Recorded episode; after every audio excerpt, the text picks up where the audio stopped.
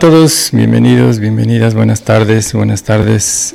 Eh, gracias por acompañarnos en bueno, estos programas que tenemos semanalmente y que pues nos aportan muchísimo en realidad, es por los invitados, no por nosotros, por los invitados e invitadas que tenemos. Eh, bueno, hace ocho días tuvimos un, un video pregrabado con un tema muy interesante acerca de nuestra cultura del Bhakti, donde nos hablaba eh, nuestro, uno de nuestros maestros espirituales de la importancia en la comunidad de los instructores. Y hoy también tenemos un tema muy importante, de hecho son varios temas porque involucra el aspecto integral del cuidado de las personas en relación a su proceso espiritual. Y para eso tenemos unas grandes invitadas hoy muy especiales que nos van a compartir un poco acerca de lo que han estado haciendo durante este tiempo, porque tienen un proyecto muy, muy bueno en relación a todo lo que hemos estado hablando del cuidado de las personas. Así que, bueno, bienvenidas, bienvenidas, ¿cómo están? Hare Krishna. Bienvenidas y muchas gracias por estar acá compartiendo pues realmente es algo muy importante para nuestra comunidad. creo que todos estamos muy agradecidos por todo lo que hacen. Eh, muchas gracias.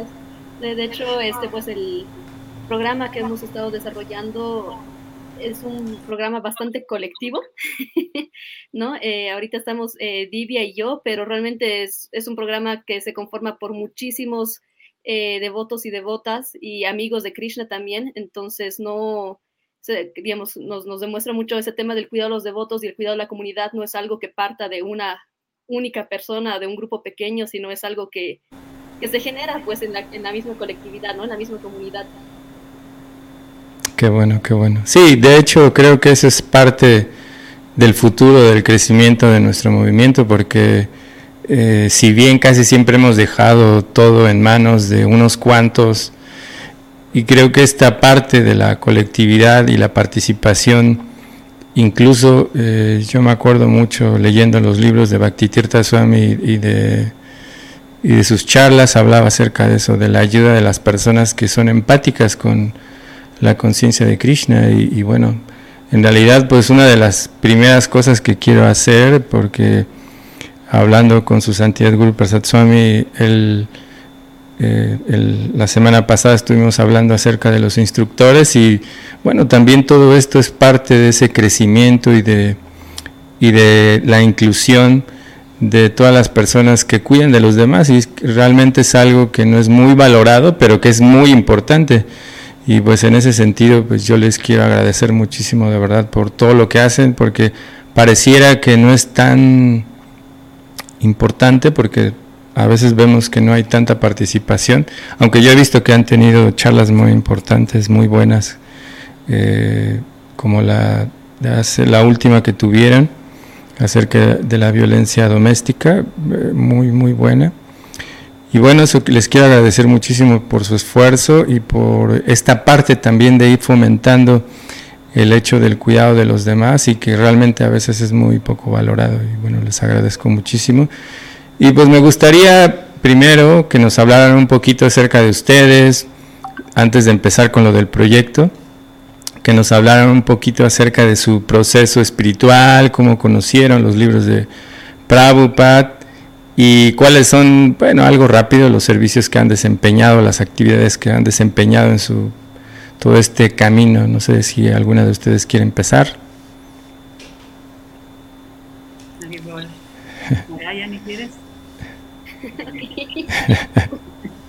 eh, bueno, yo conozco la conciencia de Krishna desde el nacimiento. Mis padres son eh, practicantes, ¿no? De, dentro del, del movimiento internacional, ¿no? De ISKCON. Y entonces, en ese sentido, no, no, he tenido, digamos, esa experiencia, digamos, de, llegar a conocer a los devotos, de sentirme, digamos, atraída por algo en particular de los devotos. He, crecido en Bolivia, donde teníamos una, tenemos una comunidad de devotos, mm, sin embargo no tenemos un templo como tal, un centro de prédica. Y al llegar a, México eh, para realizar mi maestría, sí pude notar como varias diferencias con respecto a mi desarrollo dentro del, movimiento en conciencia de Krishna en un espacio donde no había un templo con ashram, por así decirlo, ¿no? A este, otras e, experiencias de vivir en el templo, de, de este, este serie de servicios que existen, digamos, en, en estas eh, comunidades donde hay templo, ¿no? Entonces eso para mí ha sido algo bien interesante. Eh, también me he dado cuenta que no tengo las típicas habilidades de los devotos. no soy ni una gran cocinera, ni, ni sé hacer guirnaldas, ¿no? ni, ni canto, ni toco bien los instrumentos. Entonces, de pronto, uno de mis deseos era poder aprovechar lo que sí sé hacer, ¿no? Digamos, mi, mi formación eh, profesional hacia el servicio a, la comunidad y servicio a, a, Krishna, ¿no? Y y a, mi guru y a Krishna.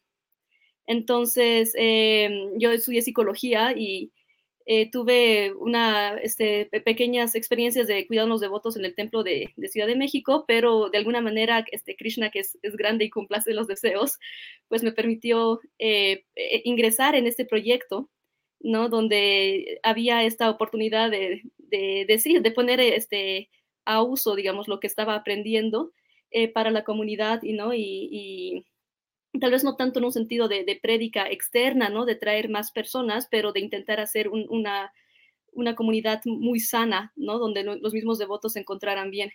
Entonces, eh, es un poco mi, recorrido dentro de la comunidad de Cristo. Sí, muchas gracias. No, creo que hoy en día ya se valora más todo eso, ¿no? A veces tenemos ese prospecto, ese arquetipo del devoto, ¿no? Que tú mencionabas, que sabe hacer todo eso, ¿no?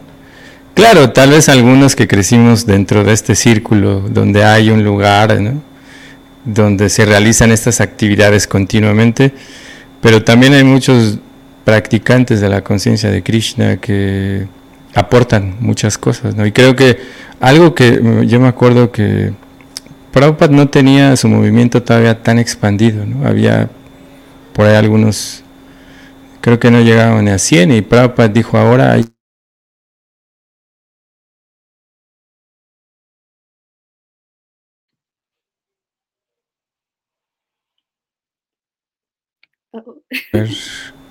Me fui, me fui, ¿verdad? Me fui. Bueno, mencionaba que, eh, que en algún momento no había tantos devotos todavía. Y él habló algo muy importante, dijo, ahora hay que empezar a espesar la leche, ¿no?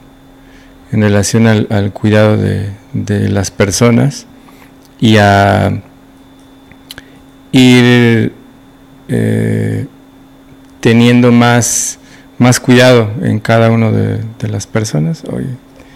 Perdón, está fallando el, internet. No sé si se me escuchó esa última parte. Sí. Bueno, entonces, eh, pues sí, también es muy importante el hecho de valorar todas estas habilidades, ¿no? Porque, pues si bien dentro del proceso hay cosas importantes, en un sentido que tal vez son muy visuales para todos los demás. Creo que todas estas habilidades como la tuya y como muchos devotos tienen, creo que son algo muy, muy valorable y que necesitamos en realidad, que necesitamos muchísimo y aportan demasiado. Entonces, bueno, ese, eh, Divia, por favor. Gracias. Bueno, sí, yo soy de la del grupo, de la banda que estuvimos en el ashram.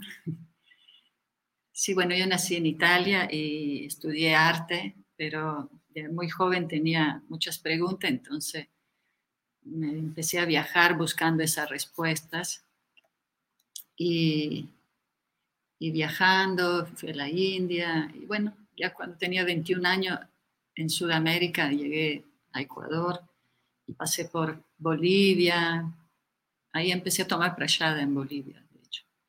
Y bueno, en el camino eh, llegué al templo, al, ashram, y, me gustó mucho. Y ahí aprendí todo a cocinar, lavar la soya, hacer muchas cosas que antes no hacía. Y bueno, y también así como Narayani encontré a mi maestro espiritual. Y, y sí, eh, la vida del ashram es como un curso intensivo ¿verdad? De, de aprendizaje y fue muy bueno, estoy muy agradecida. Y sí, muchos, muchos servicios, Food for Life, colecta y, peregrinajes y también eh, servicios administrativos, entonces pues eh, y tengo mucha apreciación y también, claro, el aprendizaje a veces es, no siempre es fácil, pero también nos llevó a este camino de, de de ver cómo aprender a cuidarnos y a cuidar a los demás. En realidad es toda una retroalimentación. En realidad sí, sí. En este servicio lo que más nos beneficiamos somos nosotros mismos. Sí, actualmente también está el cuidado de, del Centro de Pédica de Monterrey, ¿no? Sí, somos un equipo aquí. Sí. Eh, sí, se está tratando de, de, poner en práctica esa unidad en la diversidad, que la diversidad nos enriquece mucho, ¿verdad? Si no nos encerramos y muchas veces vemos que el monólogo es muy aburrido y no es muy práctico porque podemos cansarnos y agotarnos, pero si somos un equipo, es como dijo una vez un hermano espiritual que, que cruzar este océano y, remar solo el barquito va a ser muy difícil, pero si somos uno se cansa y el otro sigue. Entonces es también un lindo aprendizaje el trabajar juntos con devotos de diferente edad jóvenes y generalmente aquí en Monterrey es un programa congregacional. Claro, y también había otro lugar por ahí que vi que se llama algo de cabañas de ya ganadores. ¿Es en Ecuador algo así? Ah, bueno, sí, porque tengo servicio en Ecuador, servicio administrativo. Y vi que, bueno, ahí hacen programas, ¿no? Estaba la última vez que vi, bueno, estaba eh, Mahatma Prabhu, ¿no? Ahí hicieron algunas actividades, ¿no? Con...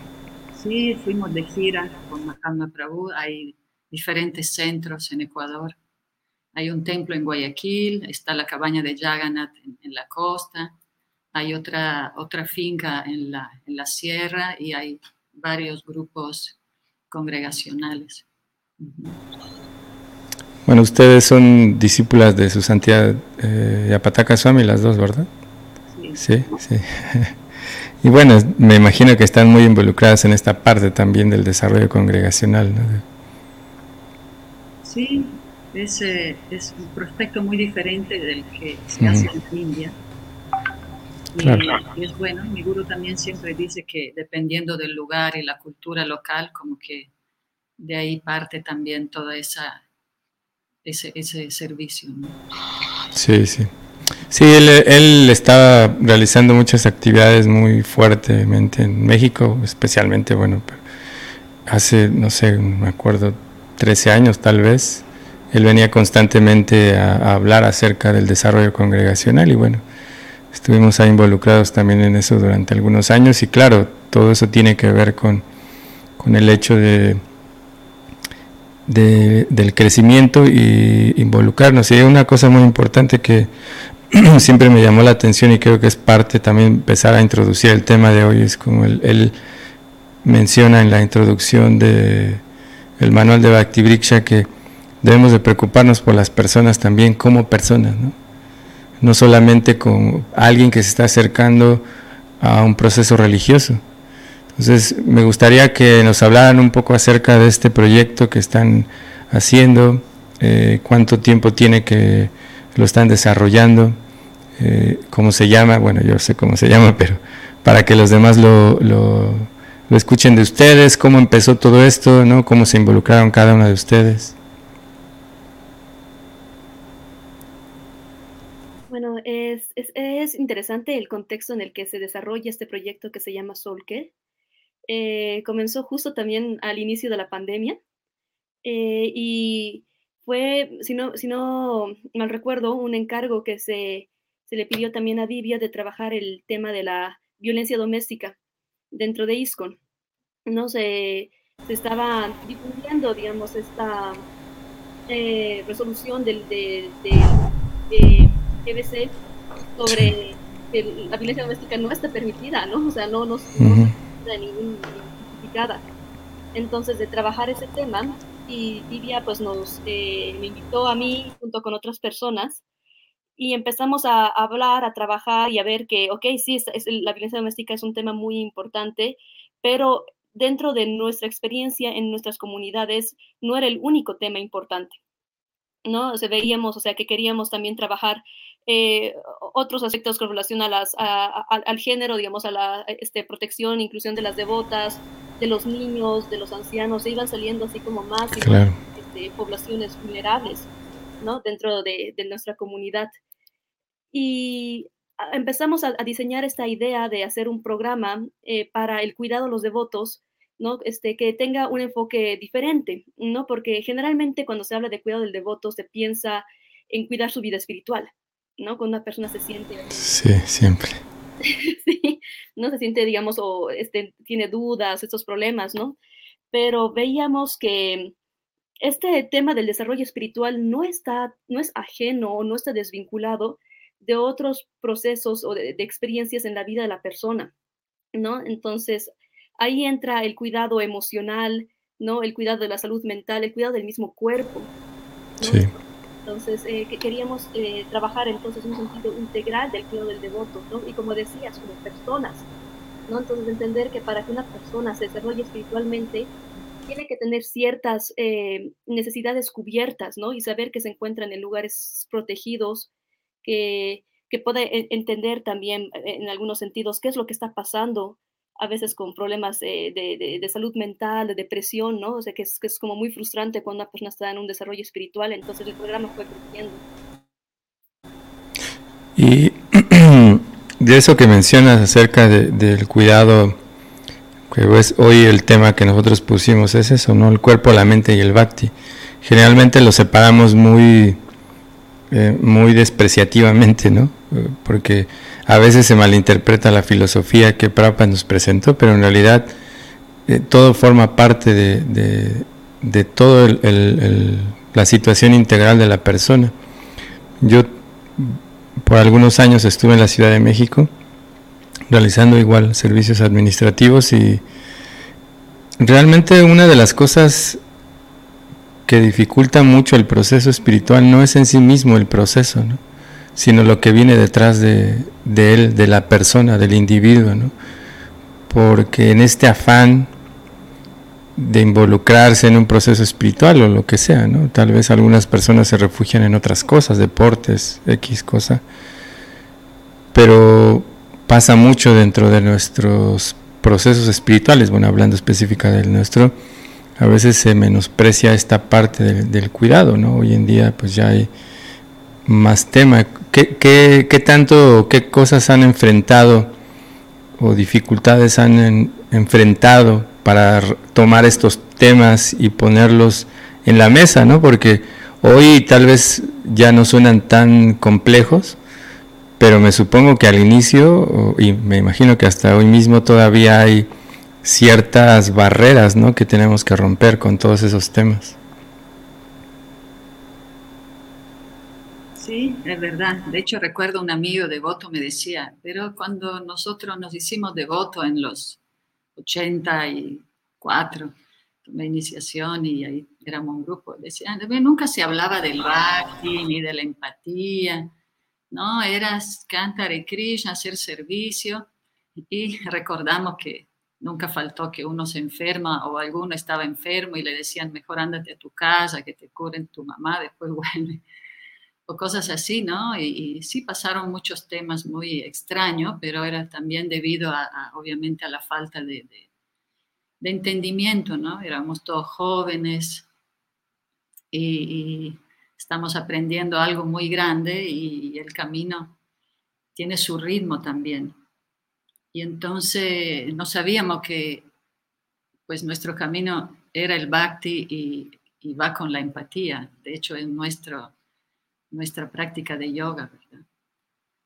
Y, pero entonces en esos tiempos tampoco había un cuidado básico, era solo el aspecto solo espiritual de canta tu ronda, seguir los principios, lo, lo cual es muy valioso, pero sí creo muchas, muchas situaciones, incluso porque nuestros propios acharya ahora podemos ver, cosa que antes no, no, no leíamos, pero Bhaktivinoda Thakur dijo que, que para la buena administración de un templo, primero la salud, después el sadhana, el estudio y después viene el servicio.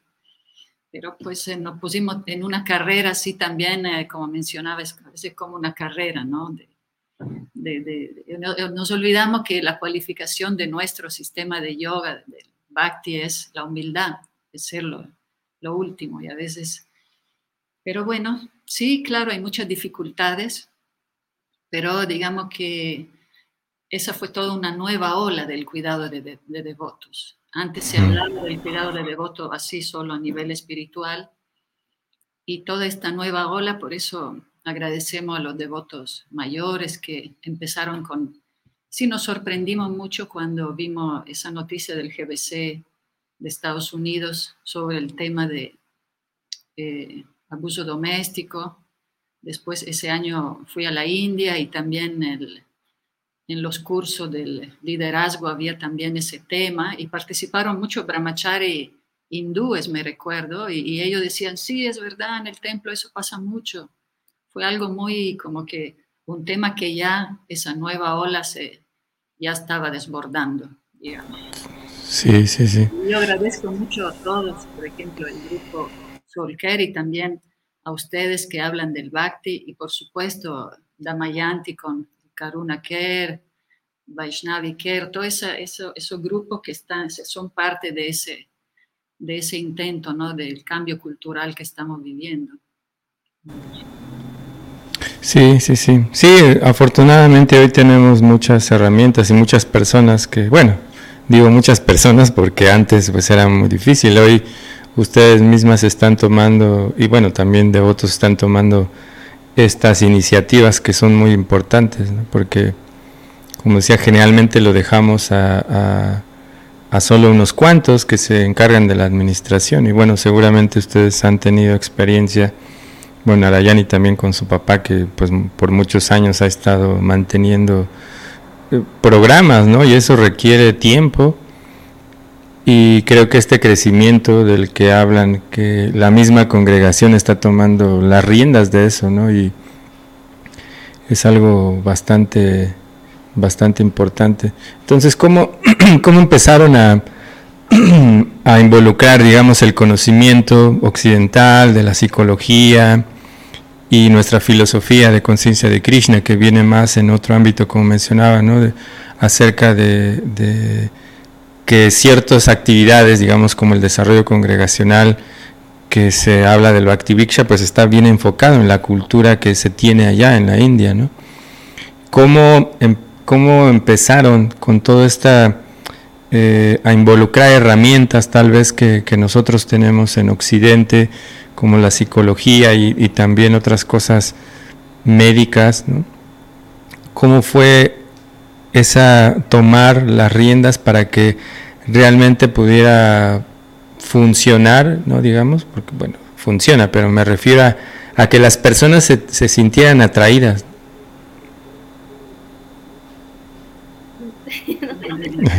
Eh, bueno, es, es interesante porque sí fue un poco trabajar un tabú eh, que existe eh, cada vez menos, ¿no? Pero que a, veces aún se, se, manifiesta, que es que no necesitamos nada más, ¿no?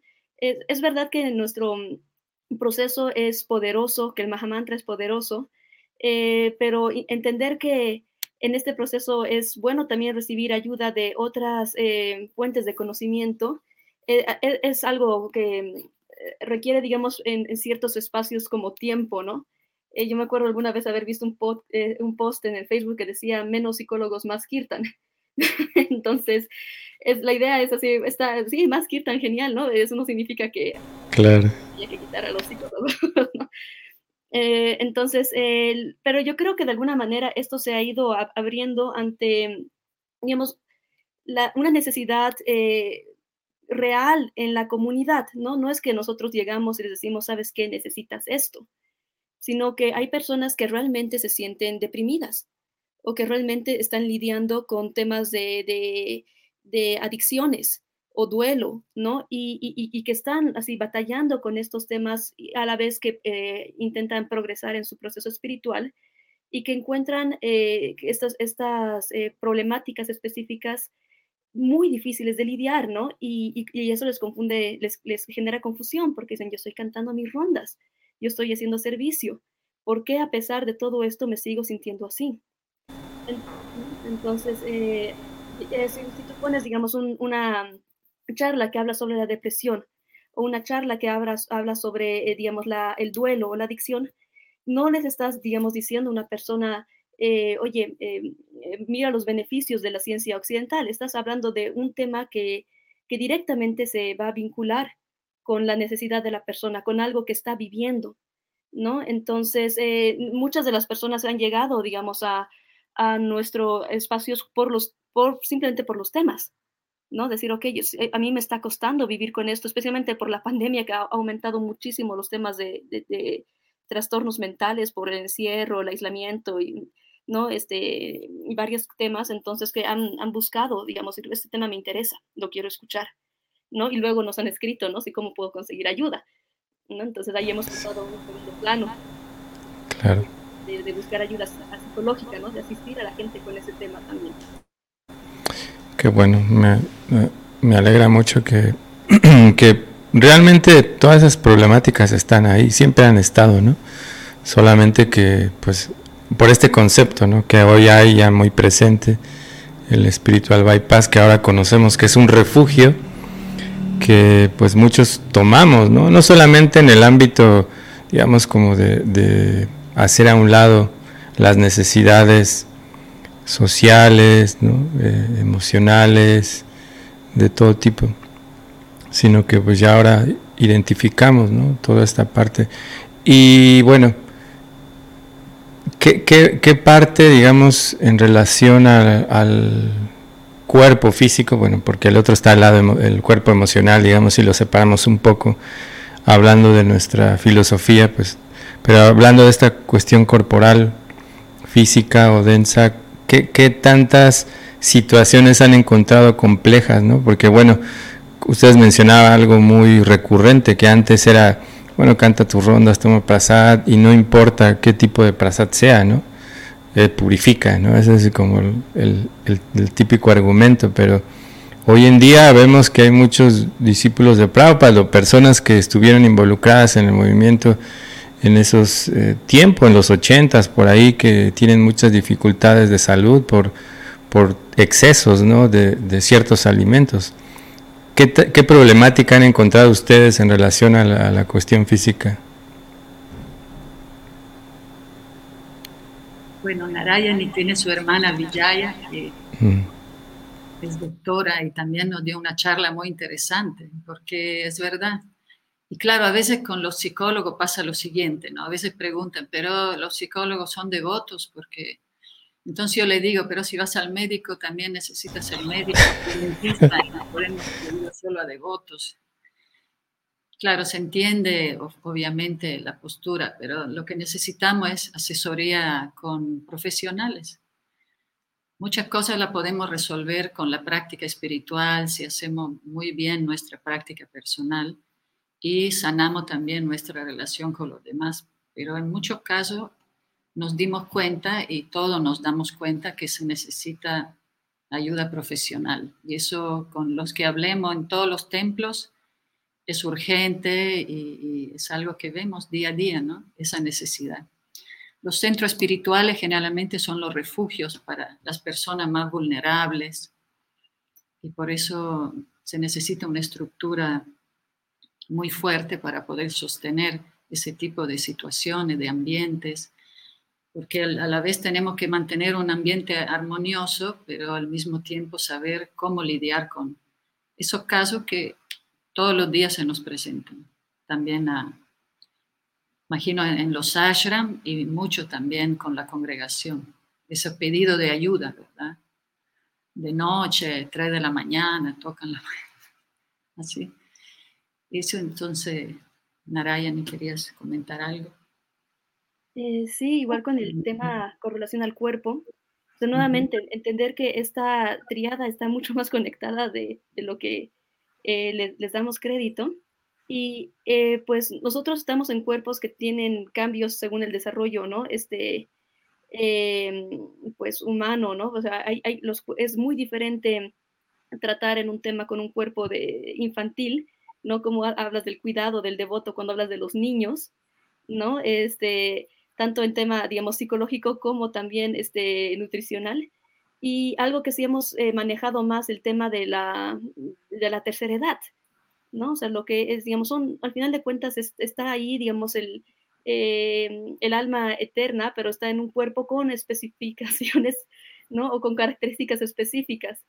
¿no? Entonces, em, y, eso está muy vinculado también con nuestra salud mental, ¿no? Porque cuando una persona sufre este malestares corporales, es mucho más común que se dé la depresión, ¿no? Cuando una persona mayor no puede caminar, este, no puede hacer lo que podía hacer antes, eh, y, pasa también esto en los templos, tú ves así los pujaris así mayores, ¿no? O sea, cómo, cómo los cuidas, ¿no? Porque son este, están ahí haciendo servicio, digamos, con, toda la fuerza que tienen, y, pero,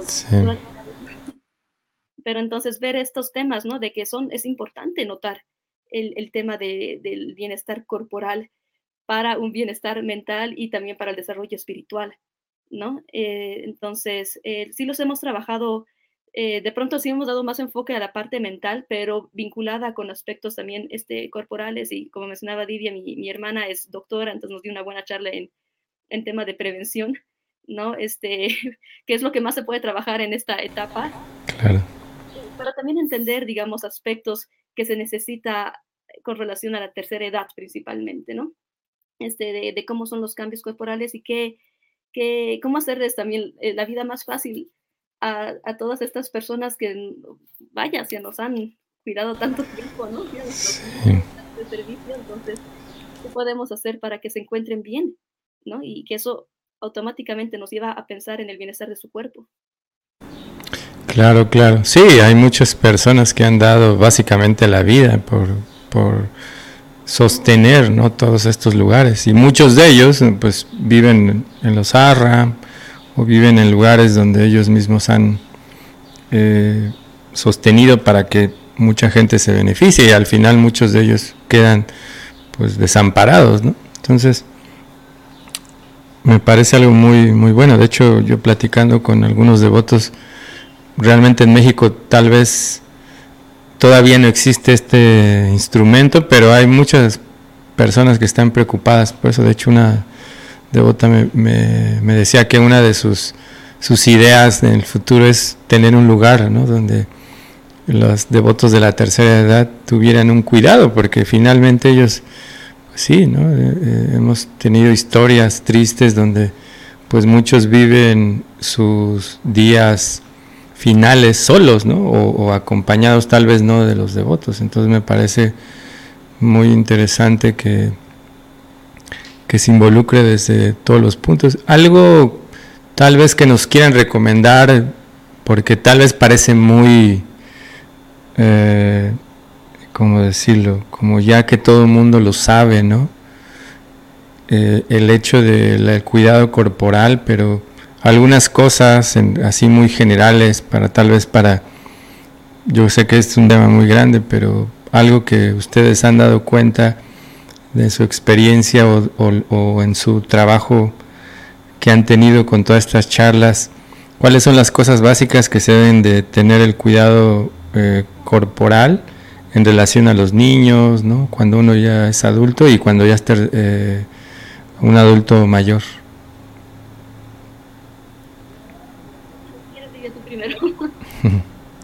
No, yo creo que tú sabes más sobre, porque tú fuiste niña devota también. Claro, en una familia. Pero sí, el cuidado de todos los seres más vulnerables, como dice Narayan, ¿verdad? Y en este caso los niños, los ancianos, las devotas que pasaron por mucha discriminación. Y claro, eso fue uno de los retos más fuertes que tuvimos, tratar de crear un ministerio Vaishnavi, pero todavía no es el momento. y así, pero sobre esos consejos, Narayani, que eres la doctora también. bueno, eh, entender que nuestro cuerpo, no, verlo como un, impedimento para la vida espiritual, sino este, verlo como una, una fuente muy válida eh, que nos da conocimiento sobre cómo nos encontramos. ¿No? O sea, muchas veces eh, nos, nos apaneamos el cuerpo por este sentido, digamos, de, de que no el disfrute, no, no voy a permitir que mis sentidos así como que se descontrolen, pero también darnos cuenta que el cuerpo nos da mucha información, ¿no? Entonces nos, nos indica cuando nos estamos eh, sintiendo mal, o sea, si sentimos sed, es muy básico, ¿no? Si sentimos sed, eh, no, no vamos a decir, no, pues, o sea, yo quiero ser súper austero, no voy a tomar agua, no, incluso si, este, o sea, hacerle caso al cuerpo nos está diciendo, o sea, tiene, tiene, este, eh, maneras muy explícitas de indicarnos qué es lo que necesitamos para encontrarnos bien. ¿no? Y este, o sea, más, más que un consejo general así de, de salud, porque realmente yo no soy doctora en, en, medicina, es aprender, digamos, a, a, a, reconectarnos con el cuerpo para escuchar qué es lo que nos dice. ¿no? El cuerpo nos dice muchísimo, no solamente en temas de, de la salud eh, física, que obviamente está ahí, ¿no? Nos duele una rodilla, nos duele el estómago, si si después de la fiesta de quesadillas que hacemos en el ashram me duele el estómago, pues a lo mejor ahí hay que ver, digamos, que tal vez no es tan bueno la fiesta de quesadillas, no todo el tiempo, pero también nos habla mucho de nuestras emociones, nos habla mucho de nuestra salud este, emocional, ¿no? Si nos sentimos letárgicos, si tenemos sueño, ¿no? Si, si tenemos este, a veces así como, o enojo, sentimos el, el, el dolor en el estómago, no, no simplemente decir, uy, no, ya, me, ya estoy en ignorancia, o sea, ya, qué mal, no puedo levantar, o sea, darnos cuenta qué es lo que nuestro cuerpo nos está avisando sobre nuestro propio estado, ¿no? Que es tanto físico como emocional. Y a partir de ese contacto podemos realmente buscar soluciones reales, ¿no? Yo quería agregar que, que algo muy importante para la salud es eh, conocernos a nosotros mismos. A veces vivimos bajo mucha presión, expectativa, que son, realmente son tóxicas las expectativas. mucha presión social y eso es una de las fuentes más grandes de, de enfermedad. Entonces, mismo la base nuestra espiritual es primero ver, eh, aceptarnos como somos, valorar esta herramienta tan importante del cuerpo que tenemos aprovechar al máximo este nacimiento para nuestra sanación y crecimiento a través de servir a los demás. Y sin duda eso es muy importante porque de ahí creo que viene el, el tema de, de, de, quemar. Nos quemamos, quemamos a otro cuando realmente no, no hacemos nuestro deber basado en nuestra naturaleza.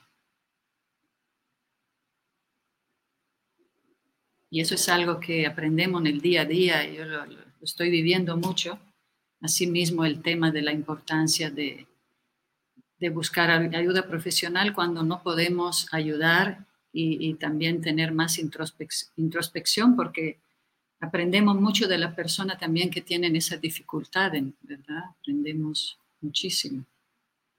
Si no somos ahí que eh, juzgamos y, y, así, en vez de llegar al bhakti, vamos para atrás de alguna manera, ¿no? Por suposiciones todo el tiempo, más ¿qué será? Tal vez no hace buen sadhana, tal vez eh, las suposiciones también son la fuente de todos los conflictos. Sí, eh, tocó, bueno, tocaron un tema muy, tal vez que no se ha comentado tanto en, muchas ocasiones, ¿no? esta presión social de, tener el, prospecto de, la persona muy espiritual. ¿Qué tanto eso ha dañado en relación a, las personas en sí mismas, ¿no? Porque hablando del proceso, pues realmente ha tenido muchas repercusiones de, muchas maneras en realidad. De muchísimas maneras, pero a nivel digamos, congregación, ¿qué tanto ustedes ven que sea dañino el hecho de, también nosotros mismos, ¿no? Cuando nos acercamos al proceso, tenemos todos estos prospectos, como mencionaba, de, de, la persona, incluso todavía se manejan todos estos, eh, digamos, elementos que, como mencionaba Narayani, ¿no? El, se le da mucha importancia a la persona que que es Puyari, ¿no? O la y todo el mundo quiere trabajar para estar ahí, o a la que distribuye libros, o a la que hace ciertos servicios, o al que está todo el tiempo en la cocina y que es muy entregado, ¿no? ¿Qué tanto esa expresión social ha, dañado de manera congregacional a nuestro movimiento? ¿Qué tanto ustedes han identificado eso? Bueno, yo solo quiero decir que se volvió un movimiento muy cruel, realmente, en muchos aspectos, y ahora se está en un proceso de, bueno, todo el camino es un proceso de sanación, pero sí se volvió un movimiento, una comunidad muy cruel, en realidad. Sí, bueno, bueno eh, comentando lo que tengo una pequeña anécdota. Una vez viajando por Sudamérica cuando era muy joven, así adolescente, mm, me imagino que ahí comí algo malo, me, sentí muy enferma. Tenía un dolor tan fuerte de cabeza que no podía ni, ni, abrir los ojos y estuve todo el día en un ashram de devotas descansando, o sea, pero estaba realmente muy, muy mal. Y ya por la tarde me acuerdo que pasó una devota y que dijo, ¿cómo todo el día en la cama y no sé qué cosas? Yo no le podía ni responder nada porque estaba muy enferma, ¿no? Pero sí, o sea, nos volvemos eh, crueles, ¿no? O sea, es, es, es, es raro. Y yo creo que hay un daño tanto a nivel individual, digamos, en ese caso particular yo me sentí agredida, digamos, me sentí avergonzada, me sentí así como que así, humillada en cierto sentido, no sabía qué hacer no sabía si levantarme así como estaba o no. Pero también hay un daño en el tejido social, ¿no? Porque como comunidad este, nos sentimos eh, a veces más pendientes, digamos, de los, de los errores o de lo que consideramos que es un error en los demás que en, sus eh, cualidades como persona, ¿no? Digamos, o en sus intereses o, por lo que está siquiera pasando. Y eso hace que, sea muy difícil realmente sentirnos eh, digamos, familia o amigos, ¿no? Nos sentimos como si fuéramos todos, el, de alguna manera, el vigía, el, no sé, el guardián del otro y estamos así atentos, ¿no? Entonces, daña mucho, digamos, estas relaciones personales. Y es muy triste cuando una persona llega a cierta, cierto tiempo en el templo y se da cuenta que no tiene amigos, que no tiene en quién confiar, ¿no? Sí.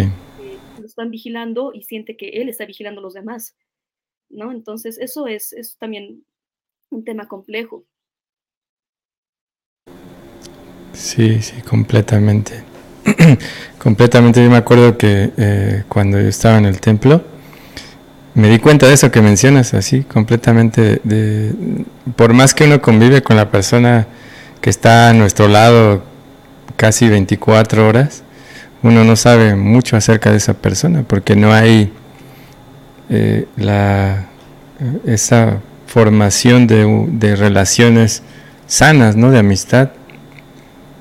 Se va mucho por, por este lado, digamos, de, de, los guardianes, ¿no? Como tú decías, todos nos sentimos guardianes del, del Bhakti, ¿no? Así que, pero, claro, es hoy afortunadamente todo esto está dando, como decía Priya, que hoy realmente hemos visto cómo pues todas las nuevas generaciones y claro, también devotos de tiempo están tomando esta importancia para eh, nuestro crecimiento, porque en realidad nuestro movimiento ahora eh, también se, está transformando o está tomando, en realidad está tomando su naturaleza original, ¿no? Cuando Prabhupada vino, pues se, se convirtió en un movimiento monástico porque había ¿no? esa necesidad de que todo el mundo se fuera a vivir a un templo porque habría que arrancar de alguna manera, ¿no? Y esas personas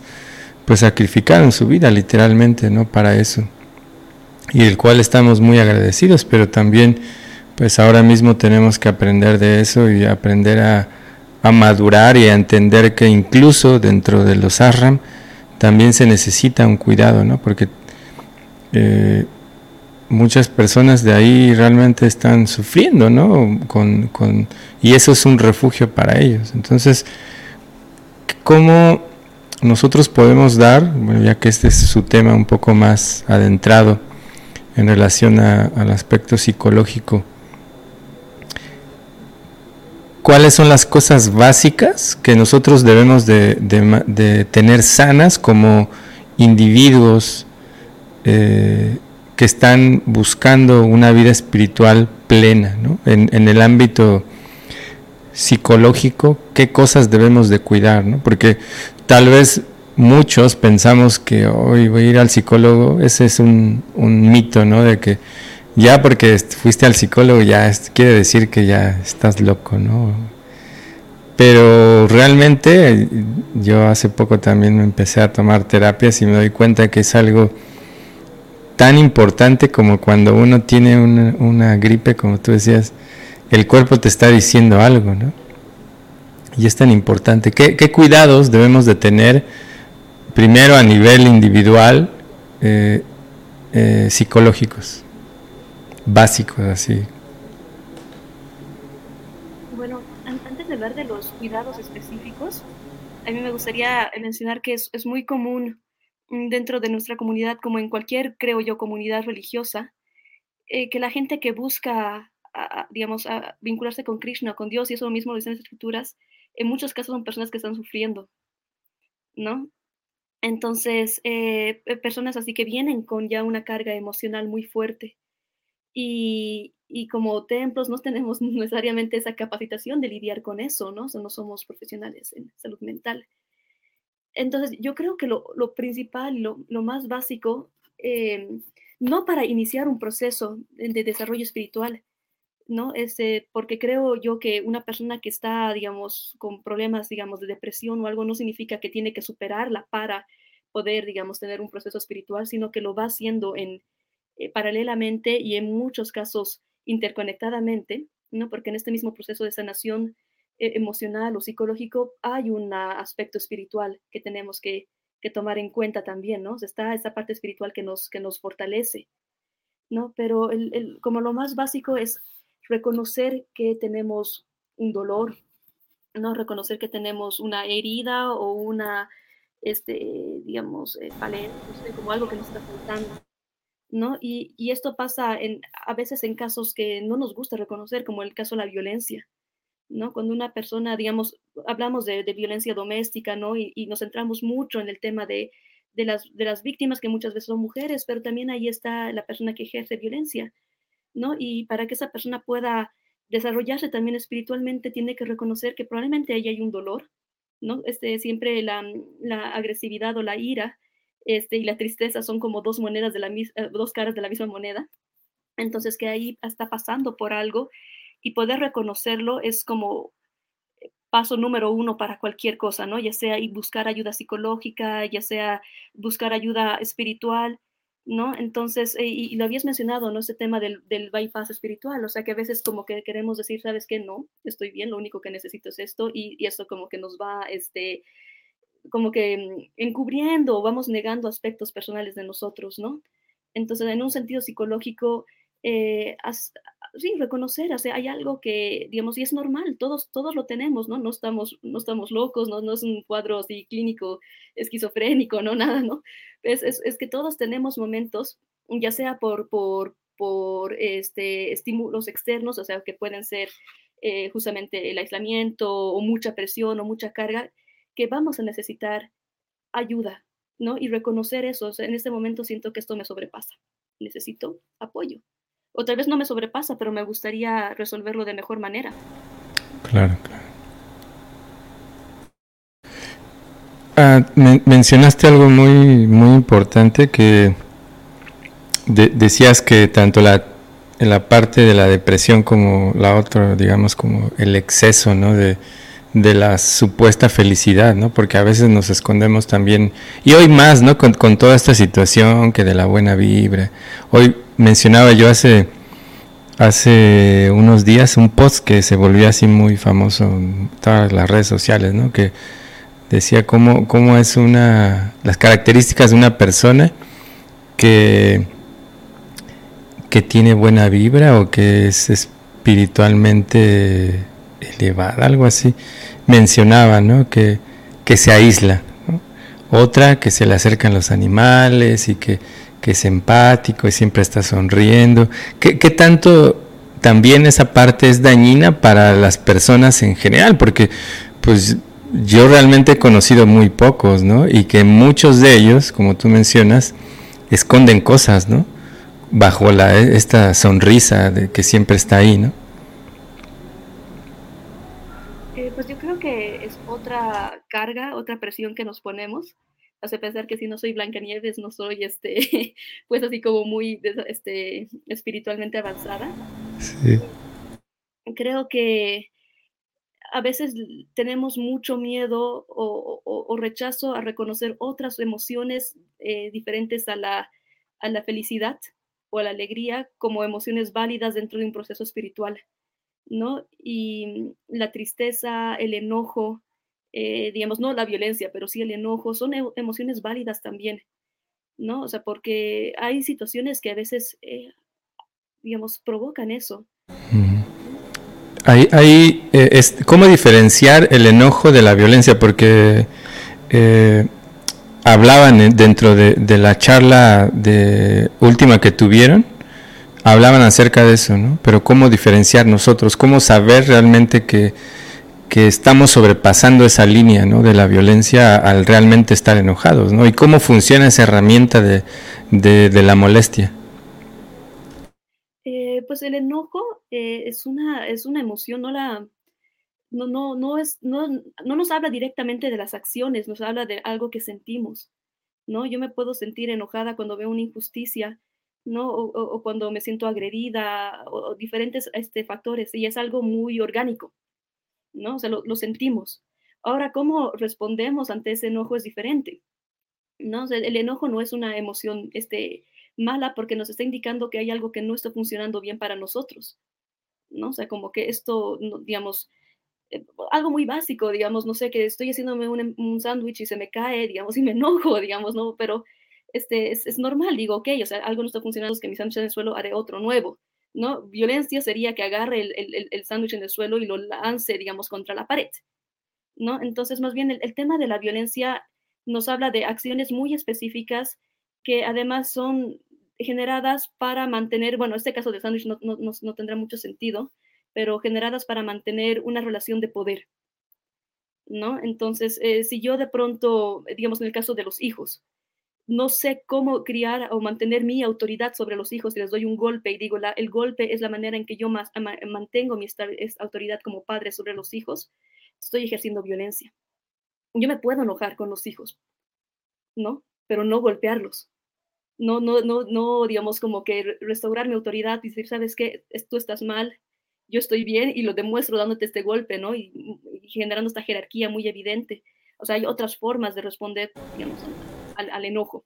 No sé si más o menos. Sí, sí, sí, sí.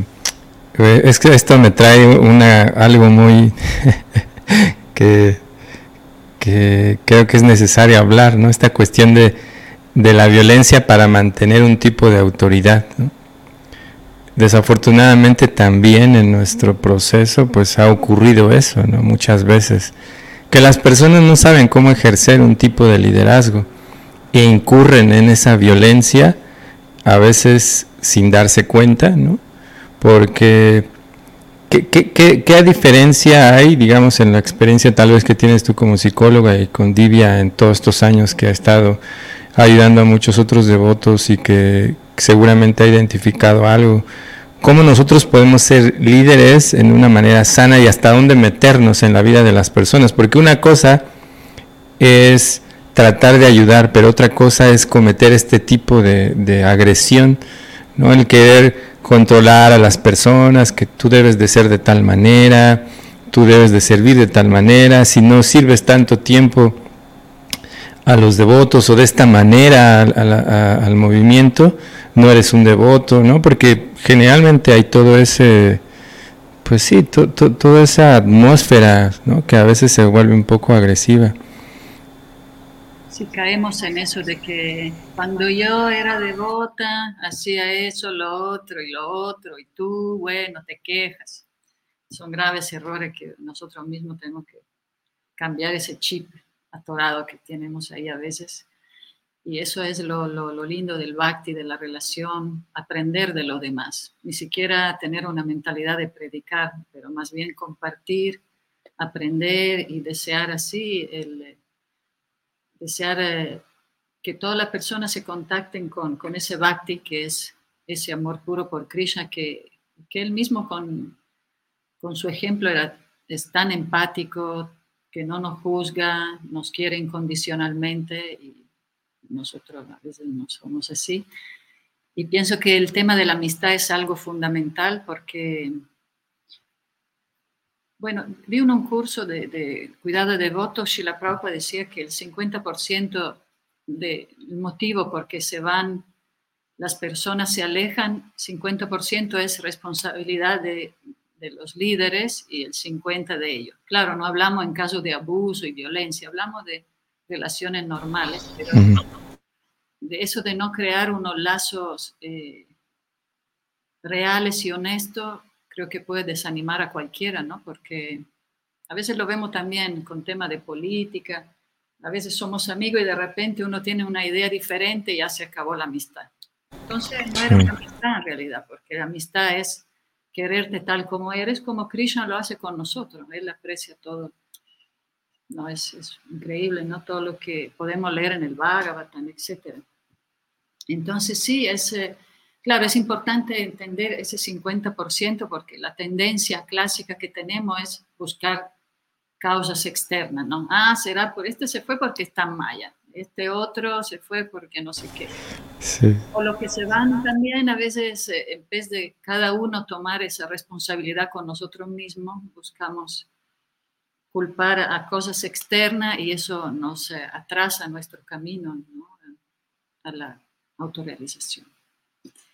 Entonces yo pienso que, bueno, no es que pienso yo, eh, ese, esa amistad pura, esa relación, no importa qué tipo de relación tengamos, pero eso de tratar de vencer esos sentimientos como la envidia, el poder y todo eso va a hacer que podemos también superar esa situación de la violencia y y eso se reconecta a lo que mencionamos antes, ¿no? Porque a veces tomamos roles que en realidad no podemos sostener y los llevamos solo por, por ego falso o porque tenemos un concepto equivocado del servicio. Pensamos que si no soy líder, mi servicio mi guru no sirve, o si no me pongo en el plan de víctima, que bueno, lo hago a la fuerza, pero no puedo dejar de hacer tal cosa y tal otra.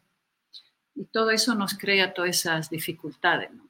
Krishna mismo lo dijo tan claramente del Bhagavad Gita, ¿no? Haz lo que es tu dharma, tu naturaleza, lo que te hace feliz, no importa, ¿no? Lo que hagan los demás. Así que, bueno, relaciones sanas son lo que nos puede tener así en el camino del bhakti, porque el bhakti es lo máximo de una relación sana. Sí. Narayani. Me gustaría igual comentar con relación a lo que dice Divya, eh, como, y que yo había mencionado antes, un cambio en la cultura, eh, principalmente en, este sentido de los templos, donde lo que se vuelve central ya no es el espacio físico del templo, sino la persona, ¿no? Y, y, digamos, con este cambio de, no sé si llamarlo paradigma, digamos, puedes también eh, de alguna manera identificar cuándo se está ejerciendo ese tipo de violencia, ¿no? Porque si una persona considera que lo importante en el templo es mantener, digamos, el espacio físico, entonces ves a las personas como medios para mantener el espacio físico, entonces puedes ejercer violencia para tenerlos en raya, para que hagan su servicio, para, digamos, que tengan una, una, una digamos, relación más utilitaria. Pero si piensas más bien que los templos están no para ser mantenidos por personas, sino para las personas, De que Señor Krishna, así que tan misericordioso, se manifiesta en la deidad, no para que, que lo adoren, sino para que tengamos esa oportunidad de relacionarnos con Él, ¿no? O sea, que está, el templo está para nosotros, entonces el, el, el objetivo no es eh, pensar el templo como la finalidad, sino justamente es el medio por el cual las personas se pueden desarrollar. Entonces pones en el centro a la gente, entonces cambia la dinámica, ¿no? Porque ya te importa, digamos, que esas personas estén bien, ¿no? Te preguntas más por su vida, te preguntas más por quiénes son realmente, ¿no? Intentas eh, no volverlos eh, tan homogéneos, sino reconocerlos como individuos, ¿no? Y, y en ese sentido, digamos, de, de, preocuparse por la vida, o sea, sí, es, es, es, bien importante, digamos, mostrar esa apertura para decir, o sea, que, digamos, si, si tienes algún, algún tema, algún problema, puedes venir, acercarte conmigo en la medida que también yo tenga la estabilidad de hacerlo, porque los presidentes de templo, los consejeros no son superhombres, ¿no? Que pueden recibir todo de la gente, tienen que también saber poner sus límites, ¿no? Y también respetar los límites de los demás, ¿no? Si es que alguien no me está pidiendo consejo, tal vez no es tan bueno darlo, ¿no? Entonces son, son bueno, ese aspecto, ¿no? O sea, como que de, poder reconocer los límites de uno y respetar los límites de los demás. Sí, sí. Sí, eso creo que es muy importante de la cuestión de los límites, porque bueno, en la algún poco de experiencia que tuve con lo que mencionabas, ¿no? Que luego, en, de cierta manera, hay esa, esa, digamos, esa en la atmósfera de que eh, los templos son para ayudar a las personas, pero a veces está el otro extremo, ¿no? Donde como individuos no queremos participar, pero sí queremos como sacar lo que más se pueda de... Hablando, digamos, no en este ámbito tal vez de del cuidado integral, sino pues ciertas cosas que hay, ¿no? Y a veces ocurre la otra parte, ¿no? que yo vi mucho y que veo en muchos lugares, que seguramente tú has experimentado con tu papá, ¿no? Que la persona tal vez que está haciendo un programa o que es encargada de tal lugar, pues muchas veces no tiene tiempo para la familia, ¿no? El dinero eh, se involucra mucho con los aspectos de la prédica, ¿no? Eh, las personas a veces se vuelven irresponsables en no querer apoyar. Y nosotros como congregación, como también ayudamos en nuestro ámbito como, como seres que quieren también ser partícipes de todo esto, como buscar ese equilibrio, tal vez de no irse al otro lado, ¿no? De a veces sobre exigir o exigir, ¿no? Que, eh, porque hay mucho este, el, típico es que Prabhupada nunca dijo eso, ¿no? Ciertas cosas tal vez que se están haciendo ajustes para poder, no en la filosofía, sino en la cuestión sistemática de, las cosas, ¿no? que hay como detalles, como, como nosotros como congregación también, porque creo que es responsabilidad tanto de la autoridad como, o bueno, de las personas que están ahí, porque finalmente también ellos son, ¿no? Eh, de la misma congregación, ¿no? Como tú decías, no son superhombres ni son super personas que, que han estado ayudando de alguna manera, pero cómo no caer en esa parte nosotros como congregación, para seguir fomentando eso, ¿no? Porque hay muchos que desafortunadamente quieren esos lugares, ¿no? De, como de autoridad, porque al mismo tiempo ellos ven que, ah, mira, esta persona tiene como cierto permiso para hacer tales cosas, ¿no? O, todo el mundo te ve también ahí, ¿no? Como el, el super devoto. Pues yo creo que la base de todo es las, son las buenas relaciones. Eh, sí, sí conozco o, he escuchado esas experiencias de personas que son encargadas de ciertos servicios y terminan quemadísimos porque no hay quien les ayude. Eh, y pasa, creo, mucho, digamos, con las autoridades que están digamos, a veces nos quejamos mucho, las autoridades hacen, no hacen, pero son también personas que eh, en muchos casos están, digamos, hasta aquí de servicio, digamos. Eh, pero creo que nuevamente, si, si bajamos, digamos, el, hacemos el, el, tema de las, de, las necesidades eh, sociales y, hablamos de la, las buenas relaciones como la base de todo, si nos sentimos como un grupo este, que, que se conoce, que se quiere, ¿no? Que se, y, en, último caso, aunque no se quieran, que se respetan, ¿no? Em, se puede entender más las necesidades individuales, creo yo, incluso de las autoridades, ¿no? Es decir, hay ese servicio, digamos, y tener la confianza de poder decir, saben que yo no puedo hacer esto, digamos, o, o, tengo hasta, este, este límite, digamos, y, y, y, como, y como grupo poder resolverlo porque hay buenas relaciones, ¿no? Eh, igual, lo que comentabas, digamos, cuando yo era pequeña pasaba en Bolivia que teníamos un programa todos los domingos, mm. todos los domingos a la mañana íbamos toda la familia a hacer un programa ahí de prédica, hasta que eh, el programa de alguna manera lo tomaron otros devotos y nosotros, como dijimos, ¿sabes qué? Vamos a ir los domingos irnos de, de, paseo familiar. Y uno diría que, se, que cayeron en Maya, ¿no? Pero la verdad es de que yo recuerdo eso con tanto cariño. Sí, sí, sí. Entonces, esa, necesidad, digamos, de, de, generar vínculos, ¿no? Digamos, al final de cuentas, Eh, mi familia, eh, yo creo que mi familia es extremadamente unida y siempre vamos a estar ahí para apoyarnos. Y si se pudiera replicar eso mismo en las comunidades, de sentirnos con ese, ese cariño para poder apoyarnos, y no tanto así como que, no, pues así, digamos, estas peleas de poder entre personas que, que se conocen, pero solo en el mal sentido, por así decirlo, ¿no? Este, entonces cambiaría todo. Y es, es, es, un cambio de paradigma bien fuerte, porque creo que estamos acostumbrados a intentar atender emergencias, ¿no? De que nos falta alguien que haga el rush Claro.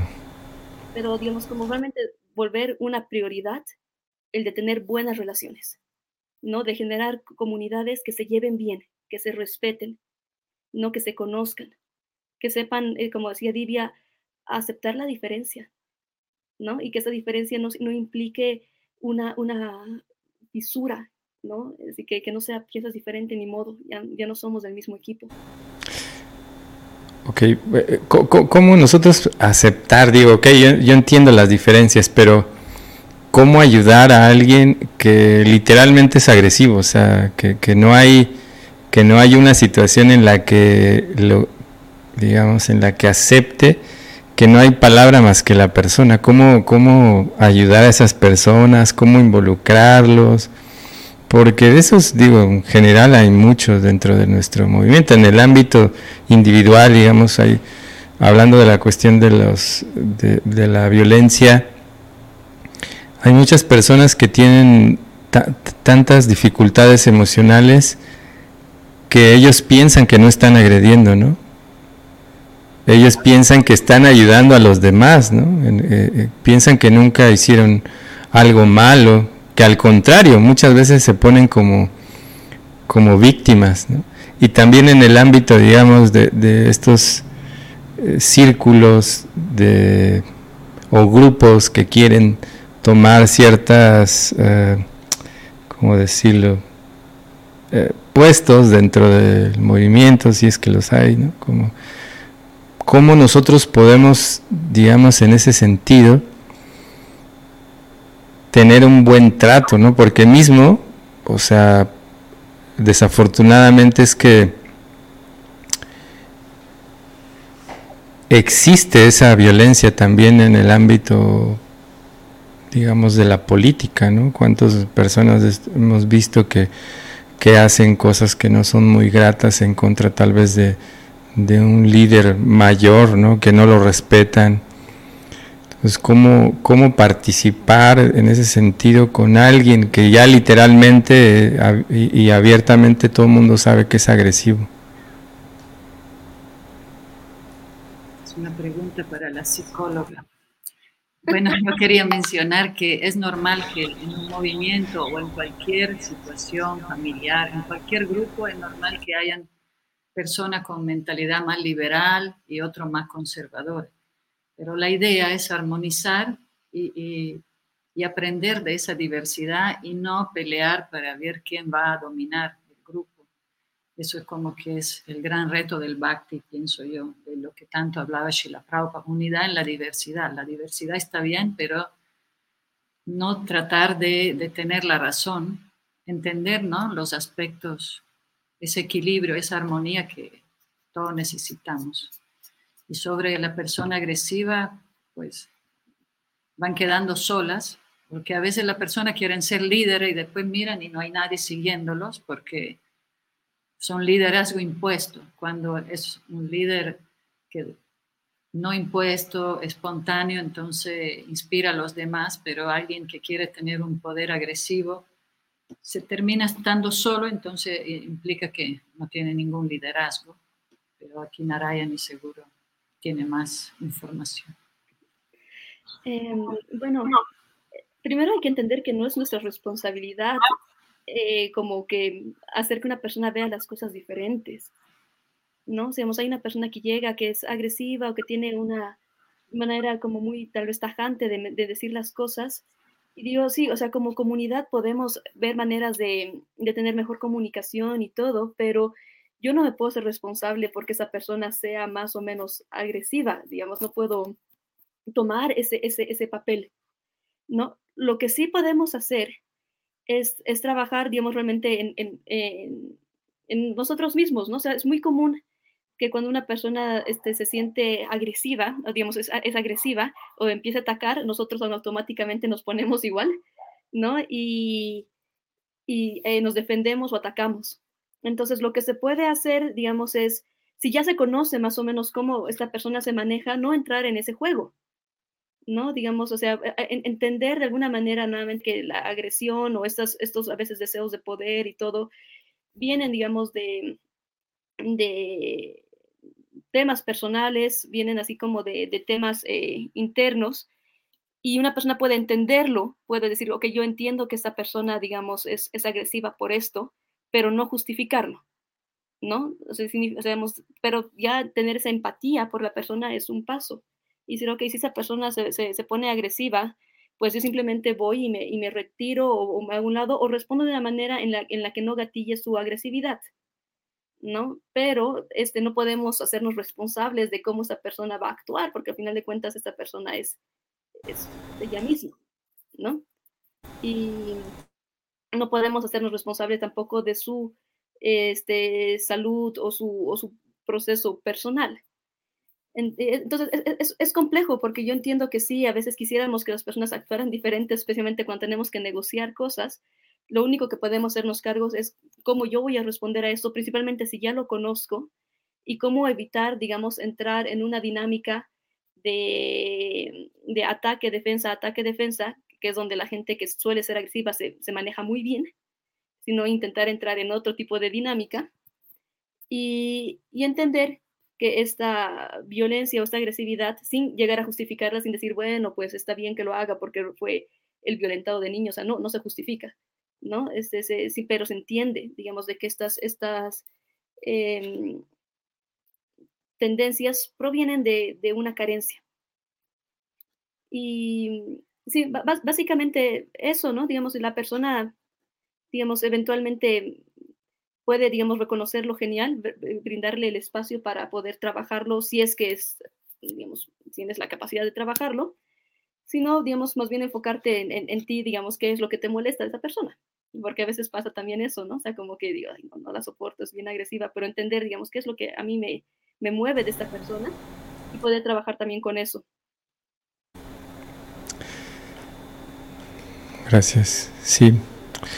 Sí, igual, digo, me refería tanto al ámbito de tal vez personas que sabemos que, que están ahí, ¿no? Que, cometen no una violencia tal vez muy abierta, ¿no? Si, sino hay personas que se mueven, ¿no? De, como dentro de la comunidad con una cierta bandera, pero al final cometen ciertos agravios en contra de, de botas o, o creo que y bueno, creo que es, es, es, algo que debemos de también cuidar muchísimo en ese sentido, ¿no? Porque a veces en esta afán, no estoy diciendo que uno se haga cargo de las personas, pero cómo nosotros podemos advertir a, digamos, mm, tal vez hablando, digamos, de una persona que tal vez ya es como reconocida de cierta manera como alguien que, que es irrespetuoso con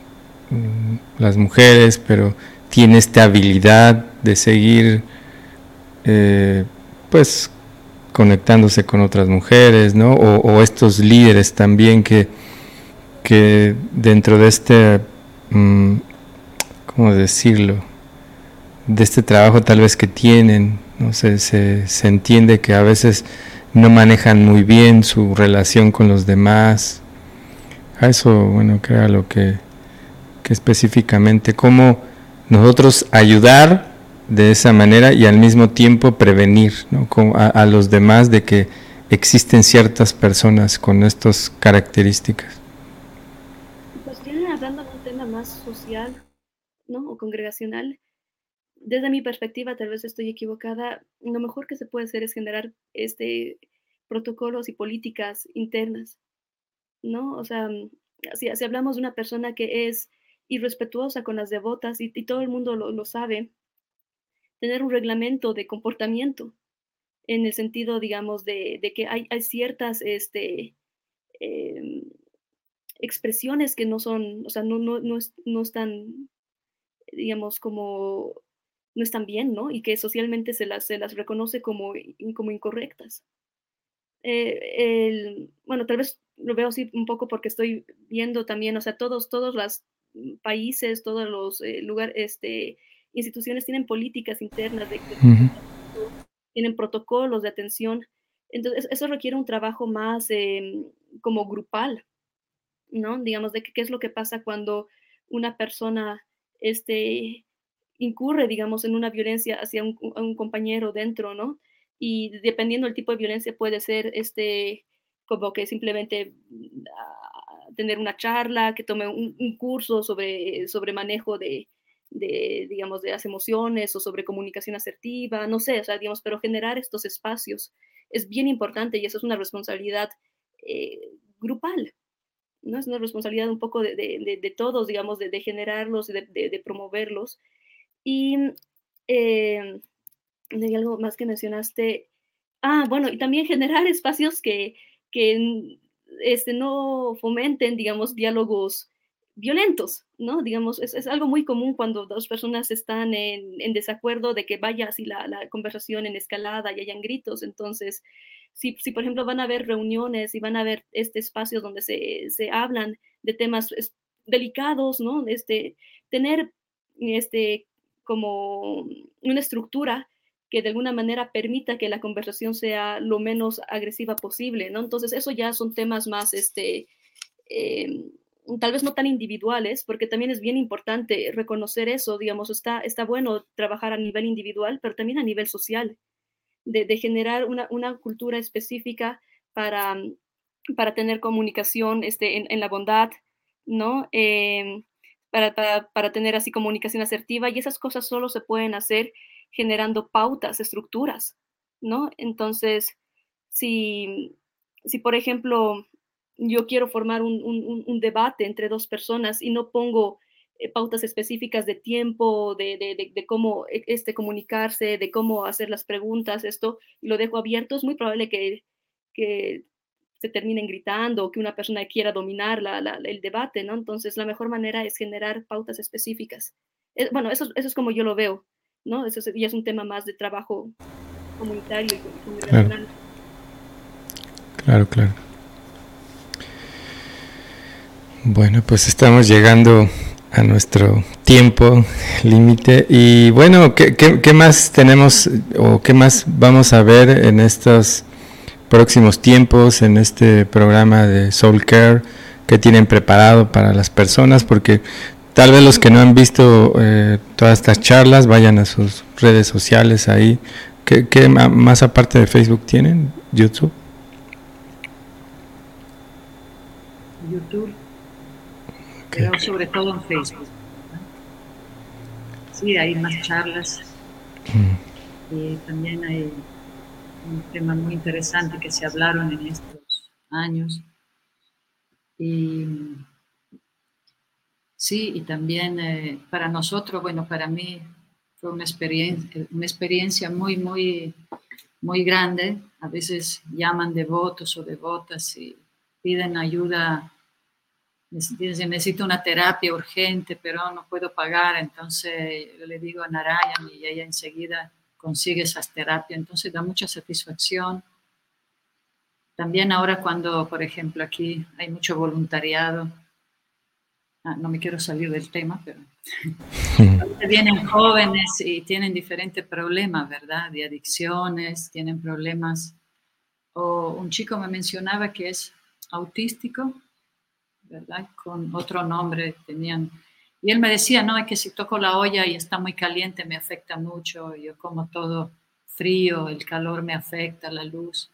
Entonces uno escucha y aprende mucho, ¿verdad? Sobre las diferentes, o sea, esta es una creación tan vasta que, que todo el mundo puede tener ciertas dificultades. Y es lindo que también los jóvenes se expresen así sin tabús.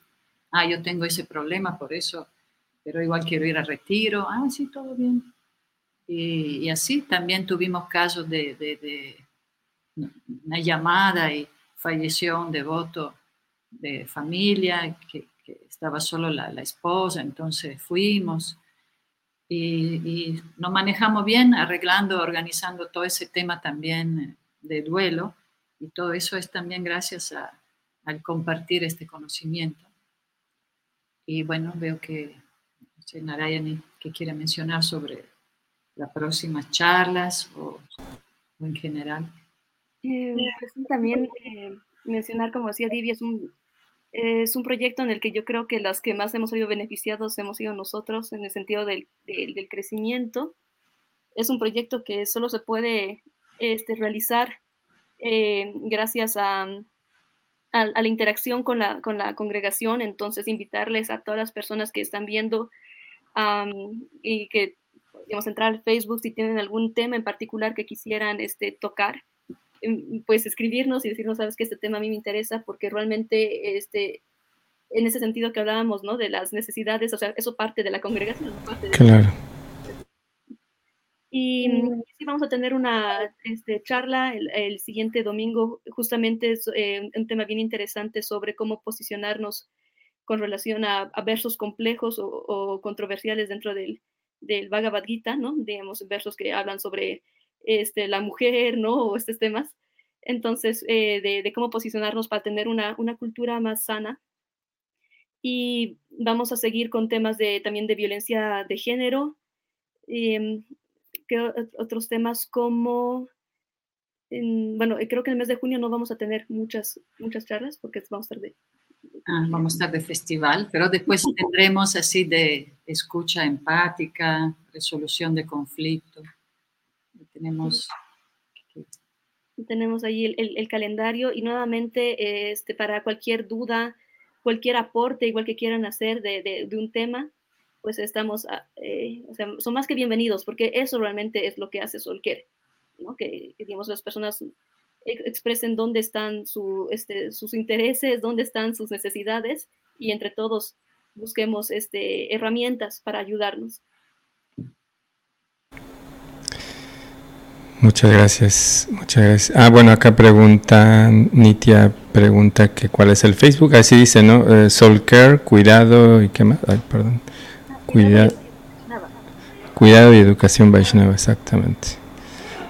Entonces ahí pueden encontrarlos, pueden mandar ahí también sus mensajes dando, eh, pues, alguna iniciativa también, o si quieren tratar algún tema. Algo muy interesante que creo que es muy necesario, tal vez muchos a veces no queremos involucrarnos tal vez con cuestiones también de psicología porque no tenemos tal vez recursos, pero escuché por ahí que también tienen cierta facilidad, tal vez no sea bajo costo o algo así para poder tomar terapias, ¿sí? Pues trabajamos con una red de, apoyo integral donde la psicólogos eh, han venido varias personas a, pedir apoyo psicológico. Generalmente se les, se les pregunta en qué temas y se busca de, canalizarlos con el, la o el terapeuta eh, más adecuado, ¿no? Y se les va haciendo ese seguimiento. Todas las personas de nuestra red, o bueno, la, gran mayoría, tienen este como unas eh, tarifas especiales para las personas que vienen de Solquer, para los devotos, obviamente como es, un, es su este, profesión, es muy difícil que se haga. Claro, claro, claro, claro, se entiende. Este, pero sí, sí estamos buscando también eso de apoyar a las, a las personas que, que, necesitan una terapia psicológica, de poder vincularlos con alguien que pueda apoyarlos y que sea accesible, ¿no? Económicamente. Claro. También seguramente si alguien quiere hacer un tipo de donación, pues pueden hacerlo, ¿no? Porque eso seguramente va a ayudar a muchas más personas a que tengan este tipo de, de actividades más, este, pues con una facilidad más cercana, ¿no? Creo que es también importante mencionar. Muchas veces, tal vez nosotros ya tuvimos una, una ayuda, ¿no? O queremos aportar algo, pues eh, siempre en estos programas se necesita ayuda de, de todo tipo, ¿no? tanto de más personas, de recursos, de todo eso. Así que bueno, pues de verdad, eh, muchísimas gracias por todo este esfuerzo que hacen, porque no es algo sencillo, no es algo que todo el mundo quiera sacrificar, porque es parte de, de dar, ¿no? De eso, y, de dar a las personas y pues muchísimas gracias por, por todo, todo este gran servicio. Acá tenemos muchas personas que están eh, mencionando lo mismo. Tenemos, bueno, acá hay muchos, ¿no? Elida, Gaby, Francisco, Lourdes, Yasmín, este, Connie, Madhusudani, Dina, hay tantas personas, ¿no? Laura, muchísimas personas que están apreciando todo este esfuerzo, todo, todo este esfuerzo, y yo me uno a ellos y eh, espero que sigan pues con todo esto realmente que es muy importante para la vida espiritual de sí de uno ¿no? pero en realidad sí muchas personas se ven beneficiadas con esto. Les agradezco por, por todo ese esfuerzo y pues muchas gracias. Y no sé si quieren cerrar con alguna cosa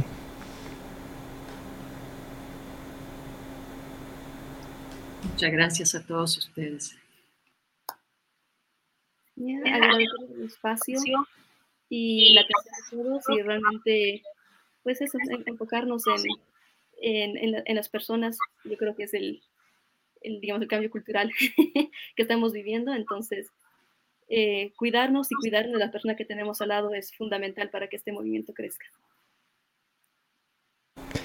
Claro, muchísimas gracias. Pues yo les agradezco de verdad por estar acá, por participar. Muchas gracias. Espero que pues en próximas ocasiones podamos de igual tener una charla más, porque seguramente acá los demás les, les bueno, acá tenemos la participación de mucha gente, eso quiere decir que, que realmente es un, son todos estos temas muy importantes para la comunidad y bueno, pues ahí también déjenos su, sus comentarios de qué les gustaría que habláramos para que Solker se comprometa de nuevo a estar aquí. Pónganos ahí en los comentarios. Y bueno, yo les agradezco mucho a todos los que están en Facebook. También estamos en Twitch, estamos en YouTube. Y bueno, también durante la semana, por ahí del miércoles, van a poder escuchar esta charla en Spotify. Así que bueno, pues muchas gracias a todos y todas. Cuídense mucho. Y cuiden, cuídense mucho. Un abrazo muy fuerte. y Nos vemos la próxima semana en Hablemos de Bhakti. Hare Krishna. Hare Krishna, muchas gracias.